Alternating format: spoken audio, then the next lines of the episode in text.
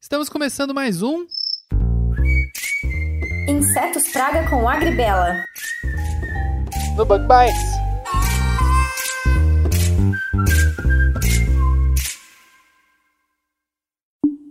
O Brasil é o primeiro colocado na produção mundial dessa cultura, sendo ainda responsável por cerca de 122 milhões de toneladas e ocupando cerca de 38,5 milhões de hectares no nosso país, o que significa uma incrível produtividade média de 3 toneladas e meia desse grão por hectare. Essa cultura é muito rica em proteínas e tem o seu centro de origem lá na China.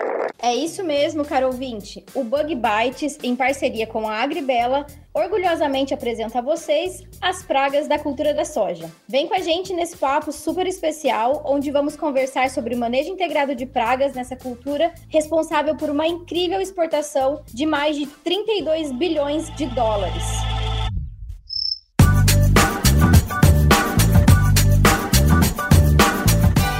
Estamos começando mais um Bug Bite. Falando aqui diretamente da Toca do Besouro Studios. E hoje em um episódio especial, não é mesmo, Caio?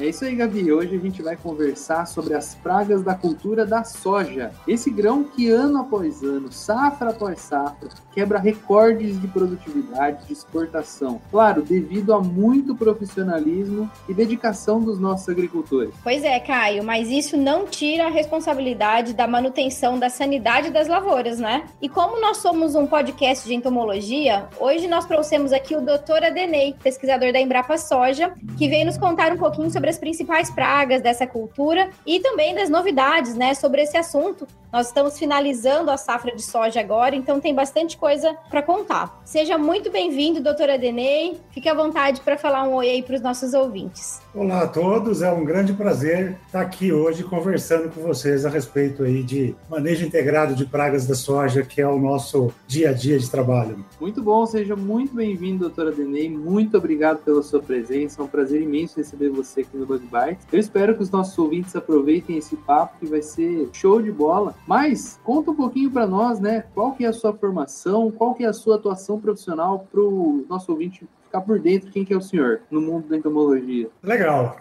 Ah, bom, eu me formei em engenharia agronômica, né, onde tudo começou na Faculdade de Espírito Santo do Pinhal, São Paulo, uma faculdade que eu morro de paixão por ela até hoje, na cidade onde eu nasci, uma cidade maravilhosa, e lá foi quando eu conheci a Maria Helena Calafiore, minha primeira professora de entomologia, e que me deu estágio, onde ah, foi um grande exemplo de profissionalismo, e quando eu terminei a faculdade, falei, puxa, daí eu quero, é uma profissão que eu quero seguir, ser um entomologista. Daí eu fiz meu mestrado na Unesp de Jaboticabal, em São Paulo, e depois meu doutorado na USP de Ribeirão Preto, no curso de entomologia. Trabalhei por dois anos como entomologista, pesquisador da antiga Dow AgroScience, que hoje chama Corteva, faz parte da Corteva, e depois de dois anos, em 2006, eu entrei na, na Embrapa Soja. Então já fazem 15 anos que eu trabalho como pesquisador da Embrapa Soja, trabalhando aí com a cultura, as pragas da cultura da soja e cultura do milho, principalmente, que, são, que é o principal sistema produtivo que a gente tem hoje. Muito bom, uma formação bem legal, bastante experiência, né? E, gente, ó, o doutor Adenei não comentou, mas eu fui a primeira orientada de mestrado dele lá na Federal de Curitiba. Eu contei para vocês no episódio passado que eu fiz o mestrado, né, lá em Curitiba, é, estudando um pouco dos efeitos é, das culturas transgênicas, né, BT, milho e soja nos organismos alvo e não alvo. E quem foi meu orientador foi o doutor Adenei. Então, assim como ele comentou, né, do, do exemplo de entomologia que ele viu na professora dele, ele foi uma das pessoas que, que me inspirou também a seguir nessa área que é sensacional, né? Então fica aí já publicamente o meu agradecimento, doutora Denei. E é por isso que é muito especial estar aqui hoje sendo entrevistada por você, principalmente. É muito bom e a gente se sente realmente realizado quando a gente vê os nossos orientados aí ao alçando voos cada vez mais alto. Então é um grande prazer estar aqui. Legal, muito obrigada. O prazer é todo meu. Bom, então vamos lá, né? Agora eu acho que a gente pode começar a falar um pouquinho das pragas. E na verdade eu gostaria, doutora Denei, que o senhor comentasse um pouco com a gente sobre as principais pragas da soja. O que, que a gente tem hoje, né, nas últimas safras? Aí a gente sabe que é muito dinâmico, né? Com o tempo essas pragas vão mudando. Mas o que, que a gente pode considerar hoje como as principais pragas da soja? Bom, falando de modo bem geral, tá? Porque é lógico, como você disse, né, a cultura da soja ela é cultivada aí em mais de 36 milhões de hectares no país, de norte a sul. Então, a, a ocorrência de pragas pode variar e varia, na verdade, de local para local, de região para região e até de ano para ano, né? Mas de modo mais grosseiro, de modo mais geral, a gente tem dois grandes grupos de principais pragas. Ah, os principais inimigos hoje da cultura da soja, falando de pragas, é sem sombra de dúvida o grupo de percevejos, que atacam as vagens, ah, principalmente da cultura da soja. Né? É um grupo de, de, de espécies, existe várias espécies espécies, ah, principalmente aqui na região neotropical. Entretanto, ah, uma se sobressai, ah, que é o percevejo marrom, o Euquistos zeros, pela sua maior ocorrência em todo o país e também pela dificuldade de controle. É uma das espécies que mais a gente tem aí o problema de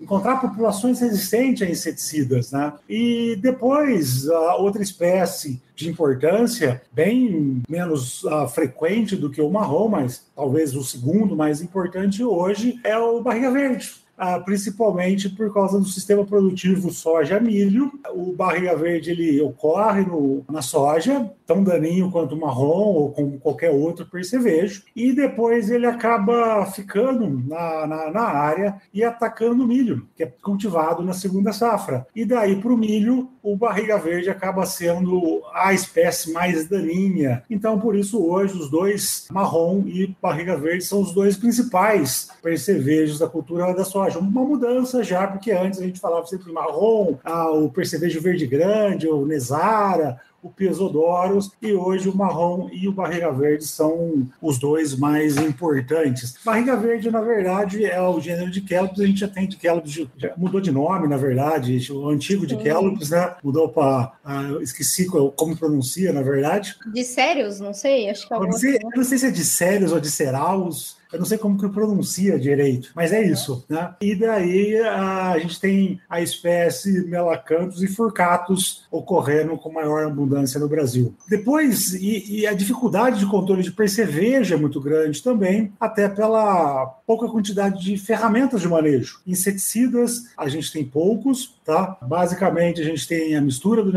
neonicotinoide mais piretroide, a gente tem o acefato, várias marcas comerciais, esses produtos, mas só esses, na verdade, três modos de ação, mais dois em mistura e um, e um segundo. Esse ano está sendo lançado um outro modo de ação, mas ainda é uma, é uma empresa só, a Bayer, que, que, que acaba comercializando, então o produtor ainda acaba tendo um maior acesso aos dois produtos mais antigos, o mistura do neonicotinoide mais piretroide e o acefato. Tá? Ah, o segundo grupo daí de, de importância é com certeza as lagartas. Lagartas, as duas espécies mais comuns, a gente tem a anticárcia, a lagarta da soja, e a Chrysodeix includens, que é a falsa medideira. Essas duas lagartas sendo bem controladas pela soja BT, que já está aí sendo cultivada em próximo a 80% da área. Ah, mas ainda a gente tem outras lagartas que não são bem controladas pela soja BT hoje existente que tem o CRI1AC como a proteína ativa, que é principalmente a mais comum, é o grupo das espodópteras, né? Espodóptera cosmioides, eridane até a espodóptera frugiperda. Então, esses dois grupos são, com certeza, os dois principais, mais comuns na soja, percevejos e lagartas. E depois a gente tem outros insetos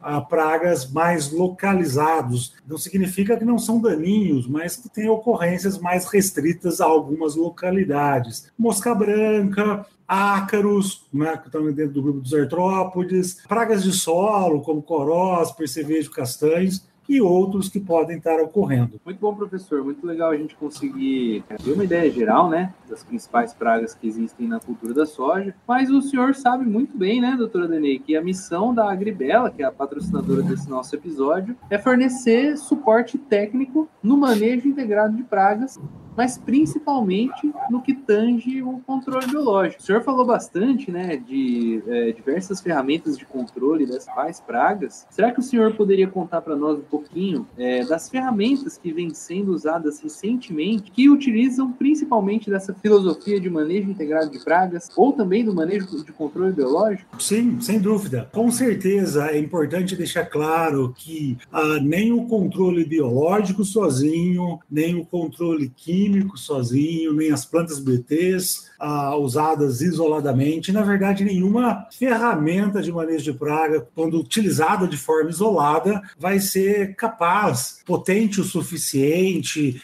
eficiente o suficiente para dar cabo dos insetos e ter um bom manejo. Por isso que a, a, ferramenta que a gente trabalha e a gente propaga como sendo a, a alternativa mais coerente é o manejo integrado de pragas, que é a utilização de diferentes ferramentas de forma conjunta e uh, combinada de forma harmônica. Né? Com certeza, dentro dessas ferramentas, controle químico é a mais usada, mais conhecida do agricultor, que já é usada há anos, mas recentemente a que mais tem crescido em uso é o uso do controle biológico. Controle biológico que está lá trabalhando gratuitamente ao nosso favor, que é o controle biológico natural, ele ocorre ah, na natureza, porém, quando a população de inimigos naturais na lavoura está ah, relativamente baixa ou baixa, ah, ou não está autossuficiente, vamos dizer assim, para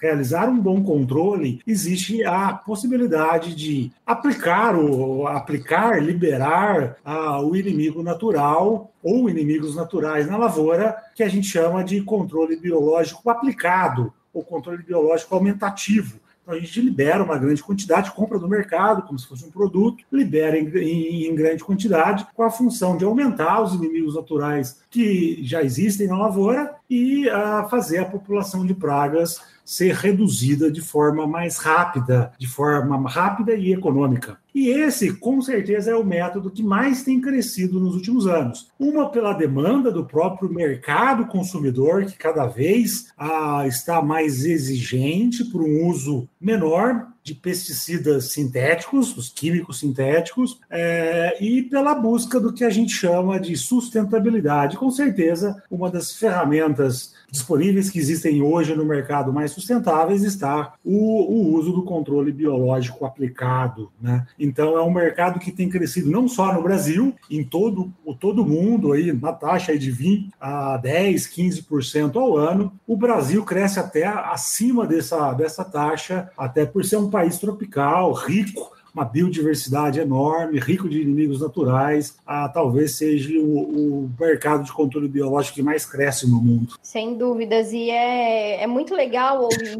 isso, né? Ver que que essas coisas realmente estão acontecendo, que essa integração de ferramentas que por muito tempo fez sentido na teoria, agora está indo para a prática, né? E o mais legal é que não são é, aquelas questões de alternativas ali numa área pequena, né? Lá o, o seu Zé faz na horta dele essa integração ela tem sido feita em grandes áreas e a soja é um grande exemplo disso, né, Adenei? Então, é muito gratificante para quem trabalha com, com isso ver o resultado, né? A, a, mecanização, seja ela na própria produção do inimigo natural, que antes era. Porque o que mais encarece a produção do inimigo natural, ou uma das coisas que pelo menos mais encarece, é a mão de obra, né?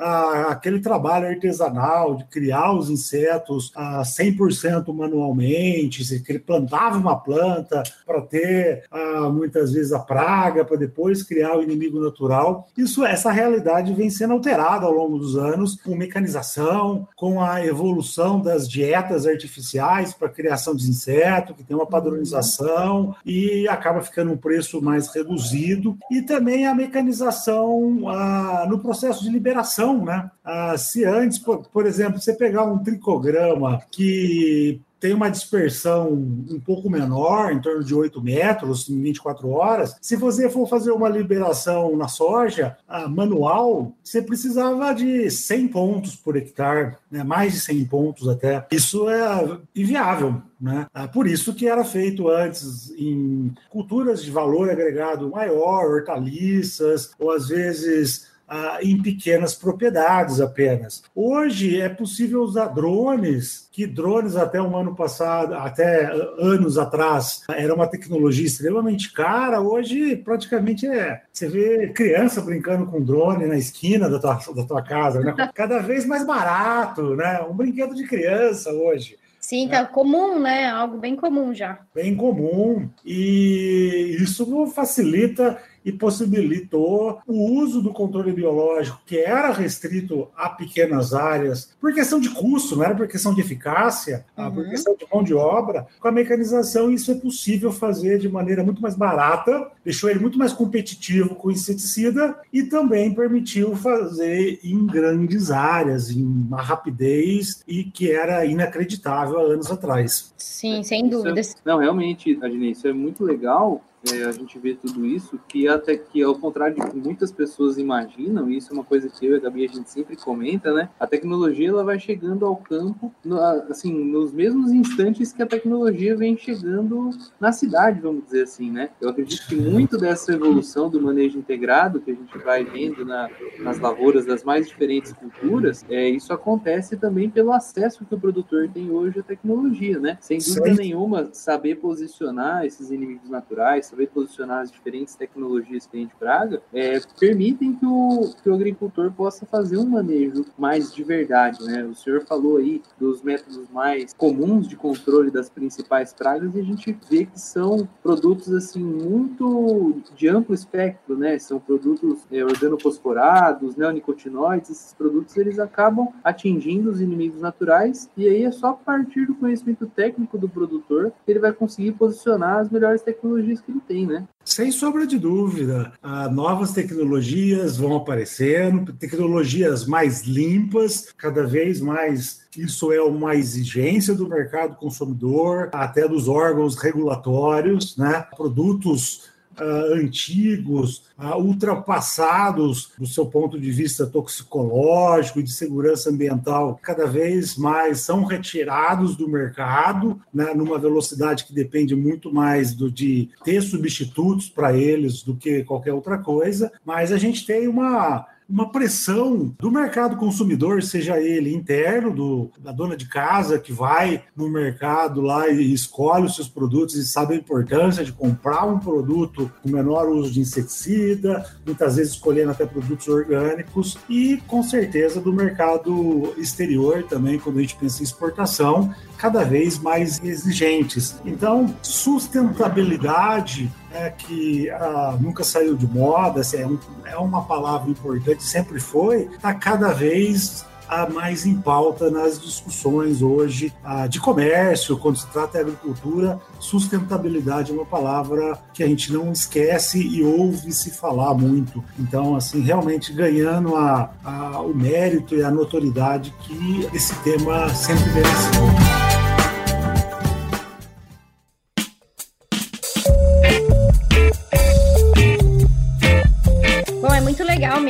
Isso é, da sustentabilidade e hoje a gente consegue com essas novas ferramentas, com todas essas tecnologias, colocar lado a lado, né? Não, não descartar uma em função da outra, no caso sustentabilidade e eficiência agronômica. Então a gente tem ferramentas que permitem essa preocupação com o ambiente, com a sociedade, né? Até com a, a, a saúde financeira da, da lavoura e a eficiência agronômica da, das ferramentas. Então isso é muito interessante. Até eu ia comentar alguma coisa, Denei, sobre perguntar sobre as novas tecnologias, mas acho que você colocou bem dois pontos é, que eu gostaria de chamar a atenção do, do nosso ouvinte, que no caso aí mais voltado para o controle biológico seriam a padronização, né, o desenvolvimento de dietas artificiais que melhoram a criação massal dos insetos e as próprias tecnologias de liberação e de aplicação desses agentes ou desses micro também é, organismos. É, essa mecanização possibilitou um avanço muito grande, né? Seja seja ela aérea ou terrestre. Então, isso é muito legal né, de a gente realmente conseguir contar aí com várias ferramentas, várias tecnologias para aumentar a nossa eficiência a campo. Mas eu gostaria de fazer uma pergunta aí nessa última safra, safra 2021, a, a soja BT, né, é uma ferramenta, como o senhor já colocou anteriormente, né, o biológico sozinho não faz é, milagre, nem o químico, a transgênica também não, mas considerando a soja BT resistente aí a, a lagartas, a gente ouviu falar muito a respeito da ocorrência de falsa medideira em áreas de soja BT, a falsa medideira que, em teoria,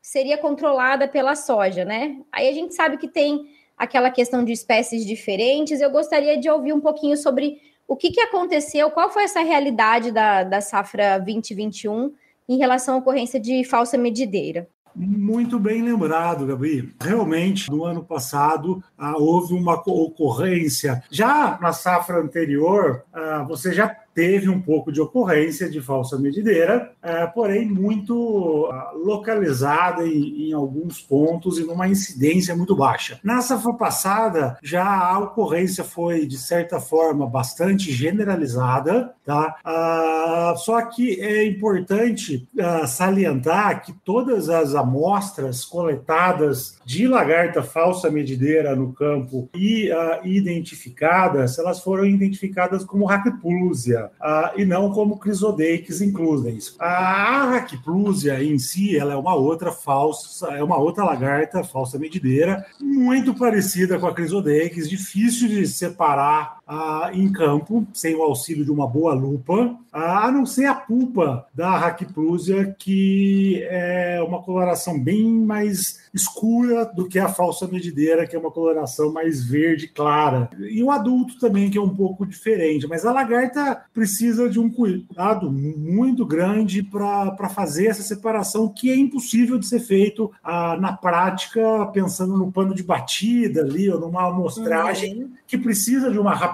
maior. Sim. A Raquiplusia, a, soja intacta, que tem o CRI1AC, ela não tem o registro para Raquiplusia no Brasil. Então, ela não era uma praga-alvo da soja BT aqui no Brasil. Entretanto, se você pegar na Argentina, onde a Hackplusa já tinha uma importância maior antes, é a mesma soja BT que tem aqui, com, com, com o mesmo CRI1AC, ah, tem o registro para Hackplusa lá. Por que isso? Porque, na verdade, lá, como era uma praga importante, ah, foram feitos estudos desde o começo, se teve, se comprovou a eficácia da, do CRI1AC é, para controlar a Ractúsia lá e se fez o registro. Tá? No Brasil, não existiu trabalhos iniciais. Ah, não falar que não existiu, existe um trabalho publicado num, num resumo de congresso com uma única população do Rio Grande do Sul que mostrava que o Crion AC tinha a eficiência excelente também, assim como a para Crisodex, para Raquiplusia também aqui no Brasil, mas uma única população, né? Uhum. Então, o que eu quero dizer com isso é que ainda existe um é, que Raquiplusia está ocorrendo na soja BT e que isso passou de uma, uma, uma lagarta, uma espécie que era insignificante até antes a sua ocorrência na soja, que agora passa a ocorrer e já causando um nível de desfolha não exagerado, não causando prejuízo, mas já que começa a preocupar, tá? Uhum. ainda fica uma discussão se é o primeiro caso de resistência comprovada para C ou se é uma tolerância, é, como Spodoptera, desde o início, a população de, criso, de Hackplusia aqui no Brasil ah, não era suscetível para C ou não. Tá? Uhum. Então, para se comprovar isso, precisa se coletar populações ah, de soja não BT, para servir de padrão de comparação, fazer as curvas de dose e resposta, se ter uma avaliação se isso foi resistência ah, ou se foi um caso apenas de tolerância e a população que não ocorria passou a ocorrer numa expressão maior. Né? Então, resumindo com a pergunta, a gente pode com certeza afirmar que Raquiplusia ocorre na soja BT hoje existente, criam AC, é uma praga que preocupa por não ser controlada pela CRI1AC, porém ainda se é resistência ou se é tolerância. Um detalhe que talvez para nós entomologistas é muito importante, porque ah, isso é importante para estudar estratégias de manejo, etc. Para o agricultor em si pode não fazer tanta importância, porque não controla. É isso que o produtor precisa saber, que Hackplusia não vem sendo bem controlada pela CRI1AC hoje. Então a gente tem um caso aí de uma praga, de um inseto que era lá uma praga secundária e que hoje tem a sua importância aumentada, né, em função aí do, das práticas que têm sido realizadas. Acendeu, acendeu o farol vermelho. Isso. Não, farol vermelho, pelo menos uma luz amarela, amarela. com certeza, de atenção ali, muita.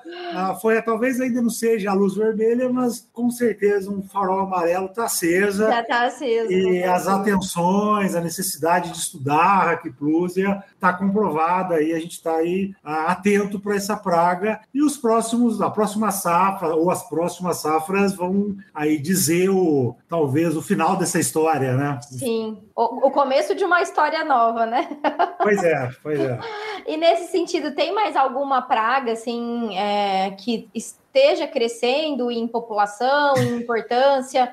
Não sei, talvez mosca branca. Acontece faz tempo já, né? Mas vi vários casos de mosca branca, o próprio trips. Que outras pragas tem aí que rodeando aí o, querendo alcançar o status de praga principal? Mosca branca, ela é uma praga importante, tá? Que ela também tem de, pela dificuldade de controle que a gente tem com ela também, ah, mas ela não, ela é uma praga muito relacionada com o clima, ah, então em, em períodos mais ah, secos, né?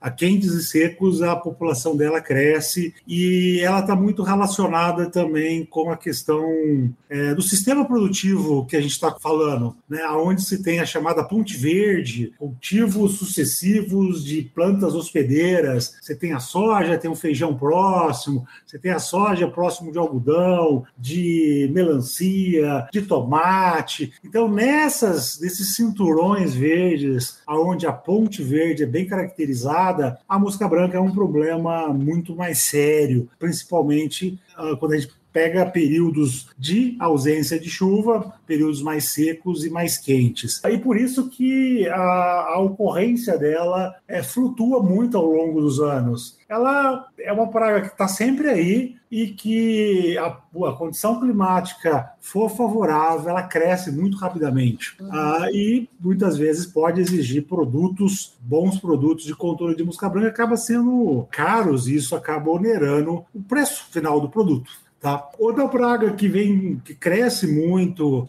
em importância, cresceu pelo menos, talvez não esteja, a, continue, continue crescendo, mas cresceu muito nos últimos anos, foi ácaros também, tá? muito relacionado ao uso abusivo, às vezes, de piretroides e até da, da, da própria mistura dos neonicotinoides com os piretroides, que acabavam eliminando ácaros predadores, aumentando a, o sucesso reprodutivo até desses ácaros, fazendo populações realmente aumentar, né? E aí hoje a gente tem aplicações aí de acaricidas, às vezes, que no passado era muito raro se aplicar um produto específico para acro, né?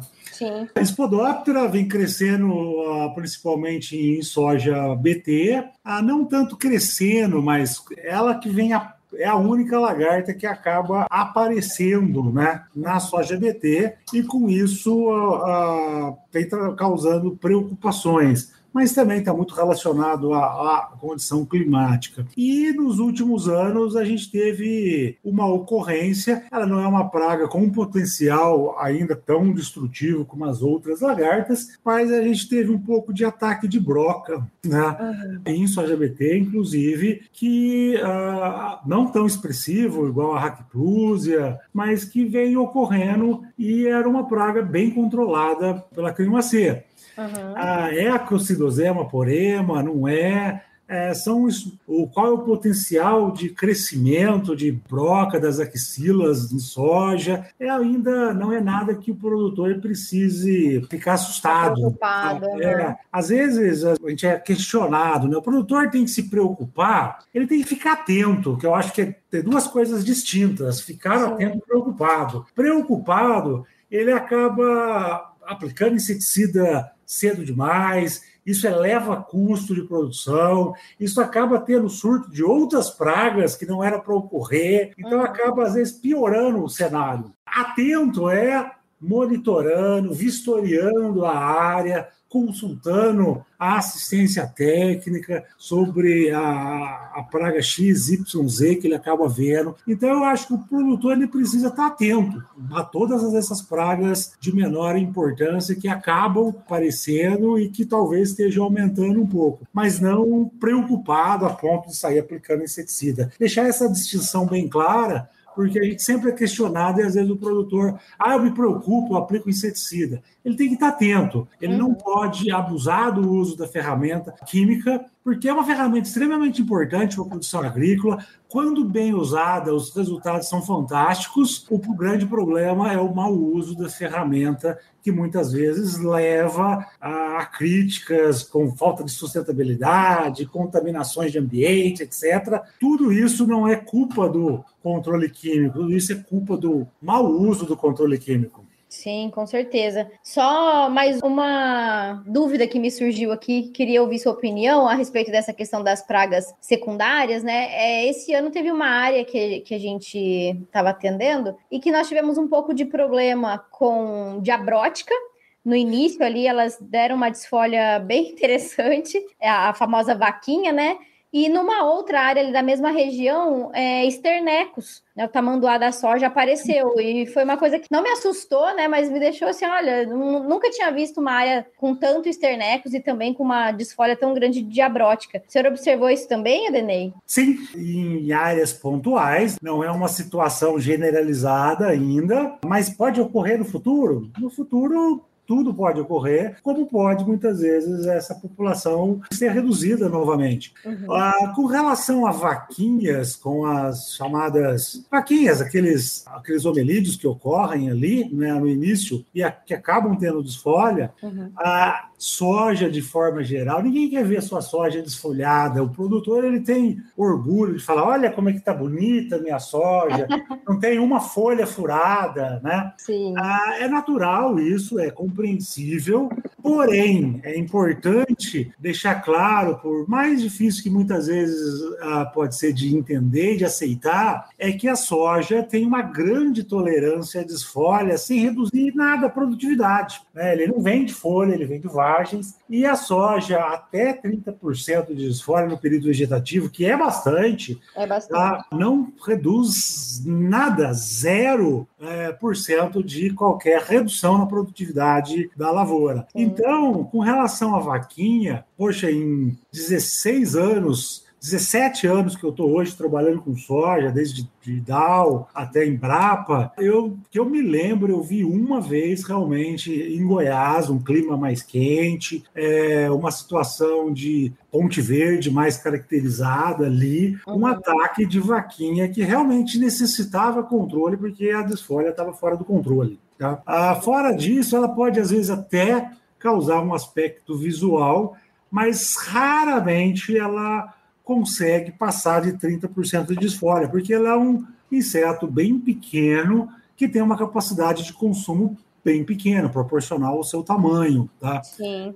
Então, esternecos já é um pouco mais preocupante, porque é uma praga que tem uma fase no solo de larva, depois, já, depois acaba tendo um adulto ali que acaba atacando também ali, quebrando muitos ponteiros. Essa ocorrência pode ser, às vezes, no período mais inicial da lavoura, que daí eu consigo fazer aplicações, muitas vezes fácil, de inseticida, um bom molhamento. Muitas vezes o, o ataque de esternecos acaba ocorrendo mais tardio na planta, é, ele acaba ali anelando algumas hastes que, com o peso da soja, podem quebrar. E no período mais. Com a soja maior, no reprodutivo, próximo do reprodutivo, ali muitas vezes a, a aplicação fica mais difícil. Uhum. Ah, e o que a gente vê também, tem visto que dificulta o controle dos ternecos, é que quando eu comecei a trabalhar com soja há 16 anos atrás, ternecos ocorria muito ali no, no oeste da Bahia, a gente tinha uma revoada de adultos adultos, né? Que o adulto saía do solo, você fazia um controle químico ali, você acabava tendo controle. O que a gente tem observado hoje é, é mais de uma revoada de cernecos. Então uhum. acaba que eu faço um controle, eu tenho um bom controle. Muitas vezes eu posso ter esternecos saindo do solo de novo ali e reinfestando a lavoura. Então isso deixa o controle de esternecos muito difícil. Sim. E além disso, é uma praga também que tem poucos inseticidas que tem bom controle. Né? Então isso é, preocupa até mais do que a própria a vaquinha. Legal. É, essa questão da desfolha é, é, importante, né? Sempre lembrar de que tem, existe uma certa tolerância à desfolha. Eu vivi isso na pele, na safra retrasada, numa área que ficou. Acho que chegou a passar um pouquinho dos 30% de desfolha e nós não tivemos é, nenhum prejuízo e nenhuma perda de produtividade. E também eu sempre levo muito a sério essas informações, porque, gente, vocês não têm noção do trabalho que dá fazer um trabalho de desfolha, né? Então, desfolhar 100%, 30%, 15%. Participei junto com a, com a equipe do doutora Denei, na época que estava ali na Embrapa Soja, e é um trabalho bem complicado de fazer. Então, é, o resultado é confiável. É, é até por isso que às vezes as pessoas perguntam: ah, mas você fez com quantas cultivares? Poxa, a gente fez com a com algumas de hábito determinado, indeterminado, Sim. mas é, é, é humanamente impossível é, fazer com todas as cultivares que tem no mercado. A gente tenta pegar cultivares representativos e de, com diferenças, é, hábito mais tardio, mais precoce, hábito de crescimento determinado, determinado, ciclo mais tardio, mais, preco mais precoce, para ter uma boa representatividade. Mas é lógico que, ah, por isso que a gente confia no, nessa capacidade da planta de tolerar. Sim, com certeza. Mas isso também é, é muito compreensivo, né, né doutora Dene, do, do próprio produtor rural, né? Tipo, o, o produtor, eu imagino que o produtor vê a planta dele é, sendo comida, né? Ele vê a planta dele desfolhando e ele imagina que isso seja uma perda econômica para ele, né? Uhum. Então, Sem dúvida. da, da, cultura, né? Que a gente que a gente está colocado dentro da realidade rural. O produtor ele vê a planta dele sendo alimentada e pensa, oh, eu preciso fazer uma aplicação, mas é só, só através só através do conhecimento técnico que o produtor vai entender que às vezes ele gastar aquele dinheiro vai ser mais caro do que ele deixar de esfolhar, né? Com certeza. E o produtor, nesse fato, você tem toda a razão. Ele é o, o menos culpado de tudo. Por isso que é importante a assistência técnica bem treinada, segura no campo, uhum. uh, porque o produtor ele está vendo ali o que está em risco para o produtor brasileiro. É fácil a gente falar, oh, eu preciso de usar menos inseticida para preservar o ambiente, uh, eu preciso uh, não gastar gastar tanto com agrotóxicos, mas é o salário do ano inteiro dele que está em jogo. Quando ele põe lá, eu já vi produtores, é, não de soja nesse caso, mas já conheci produtores ah, que estavam com três pontos safena, porque eles dormiram. Ele, para produtores de algodão na época, por causa da mosca branca, eles dormiram ricos, né? Eles eram ricos mesmo, não posso falar milionários, mas eles dormiram ricos e acordaram pobres, né? Uhum. Uh, o cara tinha três pontos de safena por causa disso. Então o estresse é extremamente grande porque é muito dinheiro em jogo ali, é um dinheiro do ano inteiro, é um dinheiro que vai poder com certeza levá-lo à falência se ele não for bem sucedido. Por isso, quem é a peça mais importante que precisa dar segurança para o produtor rural, que precisa dar toda a tranquilidade e ter a segurança de falar quando é o momento de aplicar inseticida químico, quando não é o momento, quando é o momento de aplicar um outro produto biológico. Daqui a uns anos a gente vai ter RNAi, ah, produtos aí, tecnologia autolimitante, tem várias novas ferramentas vindo. Quem tem que dar o tom dessa conversa para o produtor rural é a assistência técnica. Por isso que é de suma importância fortalecermos a assistência técnica, as ATERs da vida, no caso aqui, a Emater do Paraná, que hoje chama IDR, né? Uhum. A gente precisa cada vez mais fortalecer. Infelizmente, o que a gente tem visto é um pouco o lado contrário, o enfraquecimento ao longo dos anos, né? com recursos, com envelhecimento de pessoal, etc. E o que a gente precisa no campo é o contrário disso. Sim, sem dúvida. Um ponto muito importante. É, doutora Denise, tem sido sempre um ponto que eu e a Gabi a gente sempre procura é, trazer bastante aqui para quando a gente está conversando sobre todo manejo integrado, né? É, muitas vezes a sociedade ou então a grande mídia, a opinião pública gosta de, de pintar o agricultor ou a agricultura como algo irresponsável, né? Mas é, muitas vezes as pessoas não veem esse lado, né? É, Fala-se muito, ah, tá gastando muito com pesquisa, tá gastando muito com aquilo, o produtor gasta muito com um defensivo, mas também esse é, o, é a fonte de renda do produtor, né? Ele não quer gastar com um produto, né? Porque uhum. ele quer ter a lucratividade dele. Mas também, por outro lado, a gente vê uma sociedade que está tá desmoralizando a pesquisa, né? As instituições públicas que são tão importantes como, por exemplo, a própria Embrapa que o senhor trabalha, né? E a gente vê, assim, um desligamento total da realidade, né?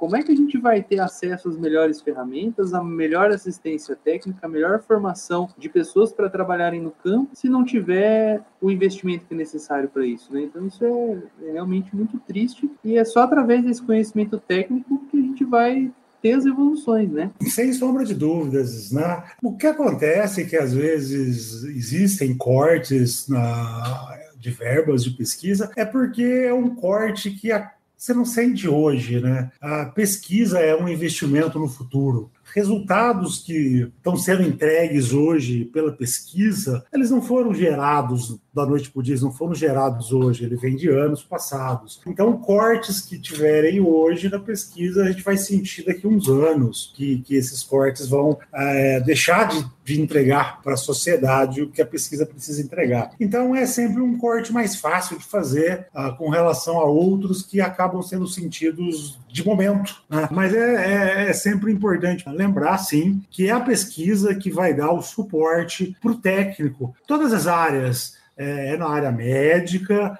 como a gente tem vivido hoje com relação da pandemia, tem isso tem, tado, tem estado na mídia a todo momento, a importância do conhecimento científico. Isso é na área agrícola, com relação às pragas, aos riscos quarentenários, a, com toda a questão de manejo, de sustentabilidade. Né? Uhum. É a pesquisa que dá o suporte, leva o conhecimento ali para o técnico, para o agrônomo, assistência técnica, seja ela pública ou privada, que vai levar até ao consumidor final dessa tecnologia, que é o produtor. E sem dúvida, eu acho que o produtor no Brasil é um grande herói, porque é graças a ele que o Brasil ainda sobrevive do ponto de vista econômico, tem uma sociedade ainda pujante aí do ponto de vista de um futuro brilhante, é graças ao agro, né? E criticar o agricultor é realmente um sacrilégio, eu não consigo encontrar outra palavra melhor para descrever. É, realmente não saber o que está falando, né? É, não. Um tiro no pé, né? É, no... é, é um tiro no pé, né, doutora? É uma ignorância é bastante grande. É muito grande, Sim. porque uh, é, é, um setor que a gente tem que ter muito orgulho, muito orgulho de ser brasileiro do, e do Brasil ser o grande, uh, o grande líder, né? Que está alimentando o mundo inteiro e é, e é, um dos que a gente mais gosta de jogar pedra, né? E que engraçado que é isso, né? Sim, é incrível.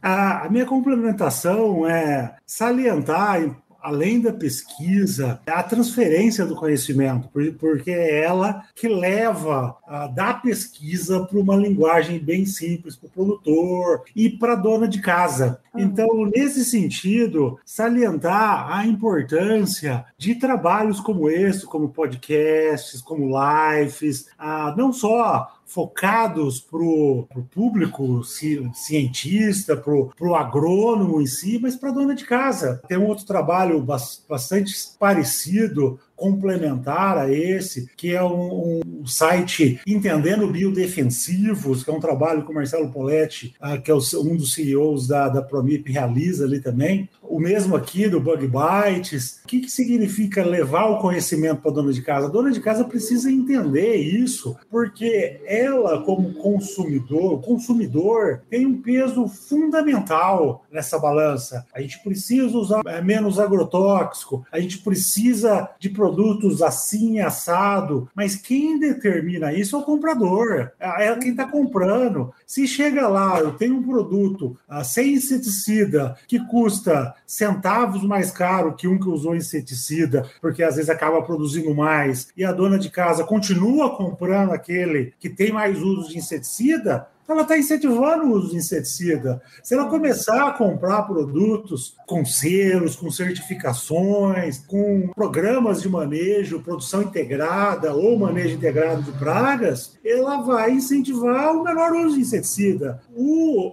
produtor em si, ele só atende o seu consumidor, tá? que é a dona de casa. Então, por isso, levar esse conhecimento do manejo de pragas para o público urbano, primeiro para que eles parem de falar, às vezes, besteiras que muitas vezes acaba saindo, não por maldade, por desconhecimento, né? Porque falar, às vezes, ter um discurso ah, ambientalmente correto aí, ele pode ser politicamente correto, mas por falta de conhecimento, às vezes a gente tem esses extremismos. Ah, então, levar o conhecimento através de, de mensagens simples, claras, para o público urbano, esclarecer esse público urbano da missão do agro, das dificuldades do agro e da importância do agro, tem uma missão muito importante aí para o que a gente busca, que é a sustentabilidade da nossa agricultura. Então, eu só queria destacar isso, a importância de programas como esse que a gente está fazendo aqui, o quanto isso é importante é, para a agricultura de forma geral. Legal, muito bom. Excelente. Obrigada,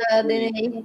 Muito, é, muito legal mesmo. É, a gente super acredita nisso e por isso estamos né, nesse trabalho, que é um trabalho voluntário, é, justamente para conseguir levar mais informação é, a quem realmente precisa conhecer, né? Porque o agrônomo, o técnico, o estudante, está todo mundo aqui na área. Então, é a dona de casa, é o, o pai de família, a mãe de família, o motorista o atleta que está correndo escutando um podcast. Então, assim, são muitas pessoas que, que são é, acessadas através de, de, ferramentas como essa. Legal você destacar a importância. Obrigada. E eu também queria destacar, Gabi, e também o, o, o Adnei, nós três que estamos falando, nós somos agrônomos, né? Uhum. Nós três somos especialistas em entomologia. Quem melhor para falar de entomologia e de pragas do que nós? A gente vai esperar que quem fale isso, um jornalista Sim. fale isso na televisão, um sanitarista, um médico.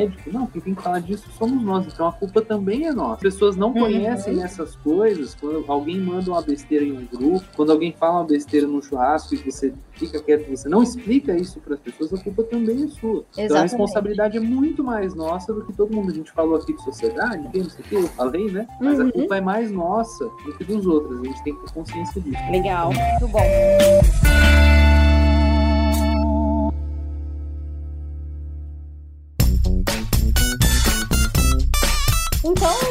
Gente, olha, nossa conversa tá super gostosa, rendendo bastante. E eu, eu, vou passar agora, já quase encerrando o nosso episódio, mas vocês sabem, né, queridos ouvintes, que nós temos aí um grupo secreto com os hosts do, do programa e os padrinhos, as madrinhas que nos auxiliam. Muito obrigado, padrinhos e madrinhas, vocês são super importantes. E quando a gente comentou que íamos conversar, né, com a doutora Denei, que é especialista em pragas da soja, o nosso padrinho Sherry Bezerra, ele enviou a pergunta ao doutor Adenei. Doutora Adenei, se um pesquisador pudesse atender três desejos relacionados ao manejo de pragas na soja, quais seriam esses desejos? Uma pergunta interessante. Uhum. Vamos ver quais seriam esses desejos na visão do doutor Adenei. Se eu entendi bem a pergunta, quais seriam os desejos meu, como pesquisador, que pudessem ser atendidos, né? Isso, isso? Tá. exatamente. Eu acho que o, uh, o primeiro desejo, uh, até como pesquisador, é que a pesquisa, a pesquisa agrária no Brasil fosse cada vez mais valorizada e incentivada, né? Tanto do ponto de vista público quanto do ponto de vista privado. Porque, como a gente acabou de falar, isso é um investimento para o futuro da nação, para o futuro do agro, né? Então é importante o investimento hoje para que a gente possa colher um futuro brilhante, como a gente tem todo o potencial para isso. Então, esse talvez seja o primeiro uh, desejo aí o fortalecimento da pesquisa nacional do agro brasileiro. Ah, o segundo desejo tá, é o fortalecimento é, da, da profissão do agrônomo, da transferência de tecnologia, desse elo, porque não adianta ter uma pesquisa forte se esse conhecimento não chegar até o nosso consumidor final, que é o,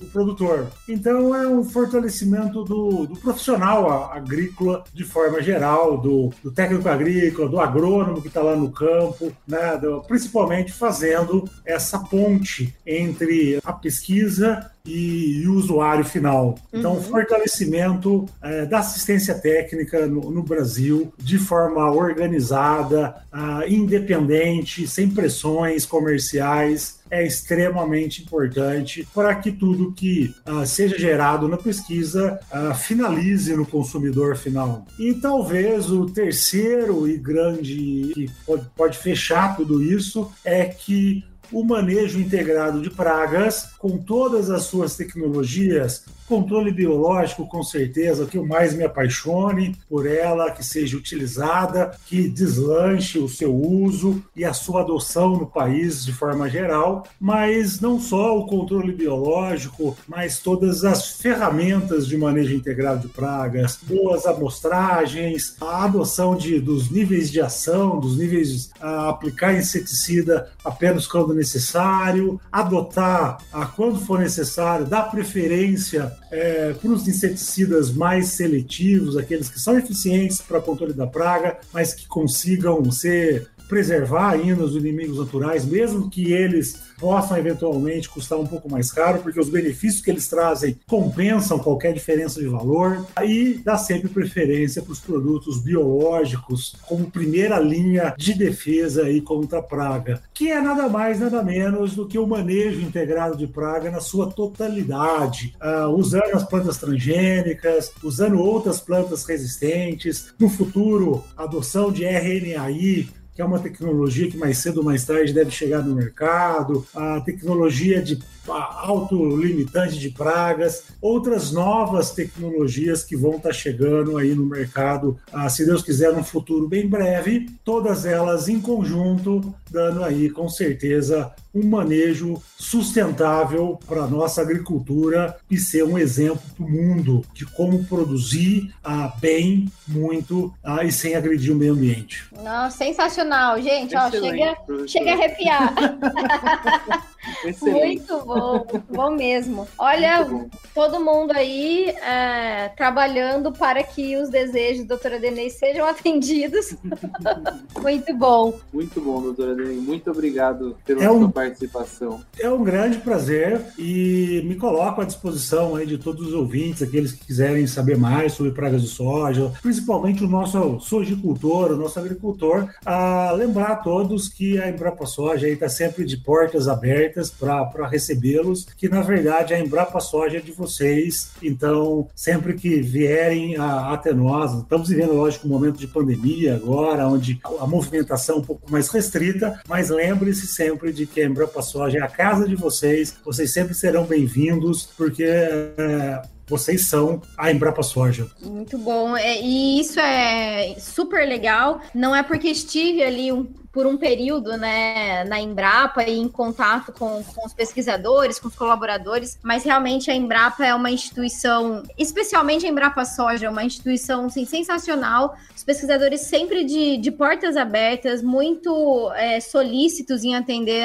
as, solicitações, as dúvidas dos produtores, de alunos. É, eu, como professora também na região, né, sempre que, que tem necessidade, que a gente pede uma visita, uma palestra, a gente sempre é muito bem atendido atendido. Então, muito obrigada a Denei pela sua participação aqui hoje, pela brilhante explanação que você fez e muito obrigada a Embrapa Soja por ser o que é, né, para a sociedade. Eu que agradeço aqui. Um grande abraço a, a todos vocês e a todos os ouvintes. Obrigada. Obrigado, doutor. Até mais.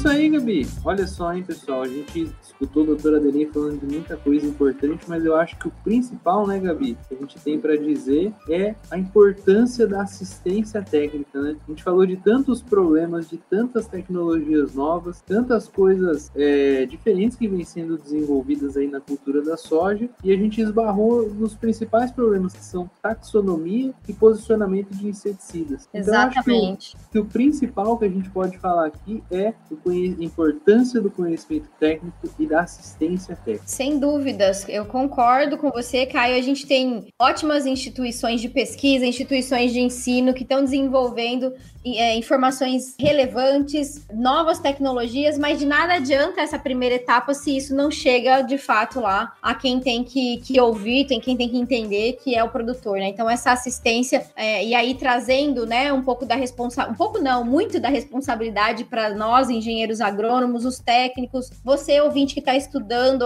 está é, tá começando a sua carreira, pense muito nisso, em como fazer realmente essas informações, essas ferramentas chegarem até o, até o produtor, porque de fato é muito importante. É isso aí. Então, muito obrigado, pessoal, por vocês escutarem mais um Bug Bites. Muito obrigado, Agribela, por trazer esse pesquisador da Embrapa Soja para conversar com a gente. E se você que está escutando gostou desse episódio, não deixe de seguir a Agribela nas redes sociais. É graças a ela que a gente está tornando isso aqui realidade. E se você estiver procurando suporte em MIP, assistência técnica na tua fazenda, na tua empresa ou no teu trabalho, não se esqueça de que você pode sempre contar com a equipe Agribela. Não deixa de entrar em contato com eles não, hein? O contato está aqui na descrição desse episódio. É isso aí, Caio. Muito obrigada a você, ouvinte, por vir até aqui nos ouvir. Caio, obrigada por mais uma parceria no episódio. É sempre bom conduzir os episódios aí junto com você. E pessoal, não se esqueçam de compartilhar esse episódio com todo mundo, né? E seguir o Bug Bites em todas as redes sociais. Manda lá no grupo da família, dos amigos, no grupo da sala, né? E compartilhem aí essas informações, ajudando a gente na divulgação do conhecimento. Continuem ligados e até o próximo episódio do Bug Bites. Tchau, tchau. Falou, pessoal. Até mais. Tchau, tchau.